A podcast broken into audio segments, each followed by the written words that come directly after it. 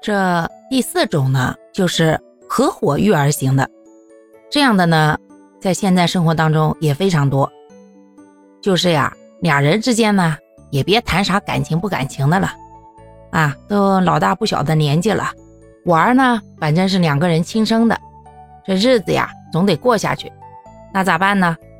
日常来说呢，咱也不太干涉你，你也不太干涉我，咱们俩呀，共同目标就是说。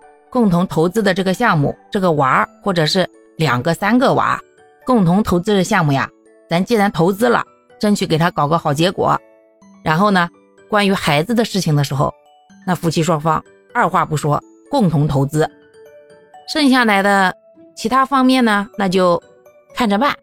咱既然是合伙人，我请你吃一顿，你请我吃一顿，那也没啥，对不？然后呢，心情不好的时候就，我跟你有什么关系啊？我们只是合作一个项目，我们又不是说深度合作忙死了。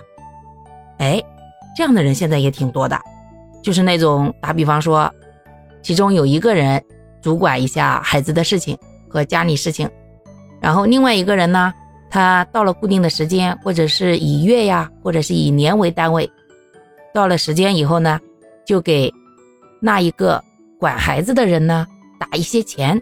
这个数字呢，当然是双方约定好的啊。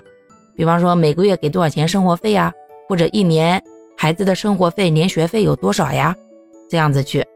然后其余的时间呢，就没有太多为钱争吵了。毕竟年纪也老大不小了，一年到头的干活干完了都累得慌了，哪有那个闲心为了那几个鸡毛蒜皮的小钱儿还在那里斤斤计较嘛？这样的呢，好像现在也挺多。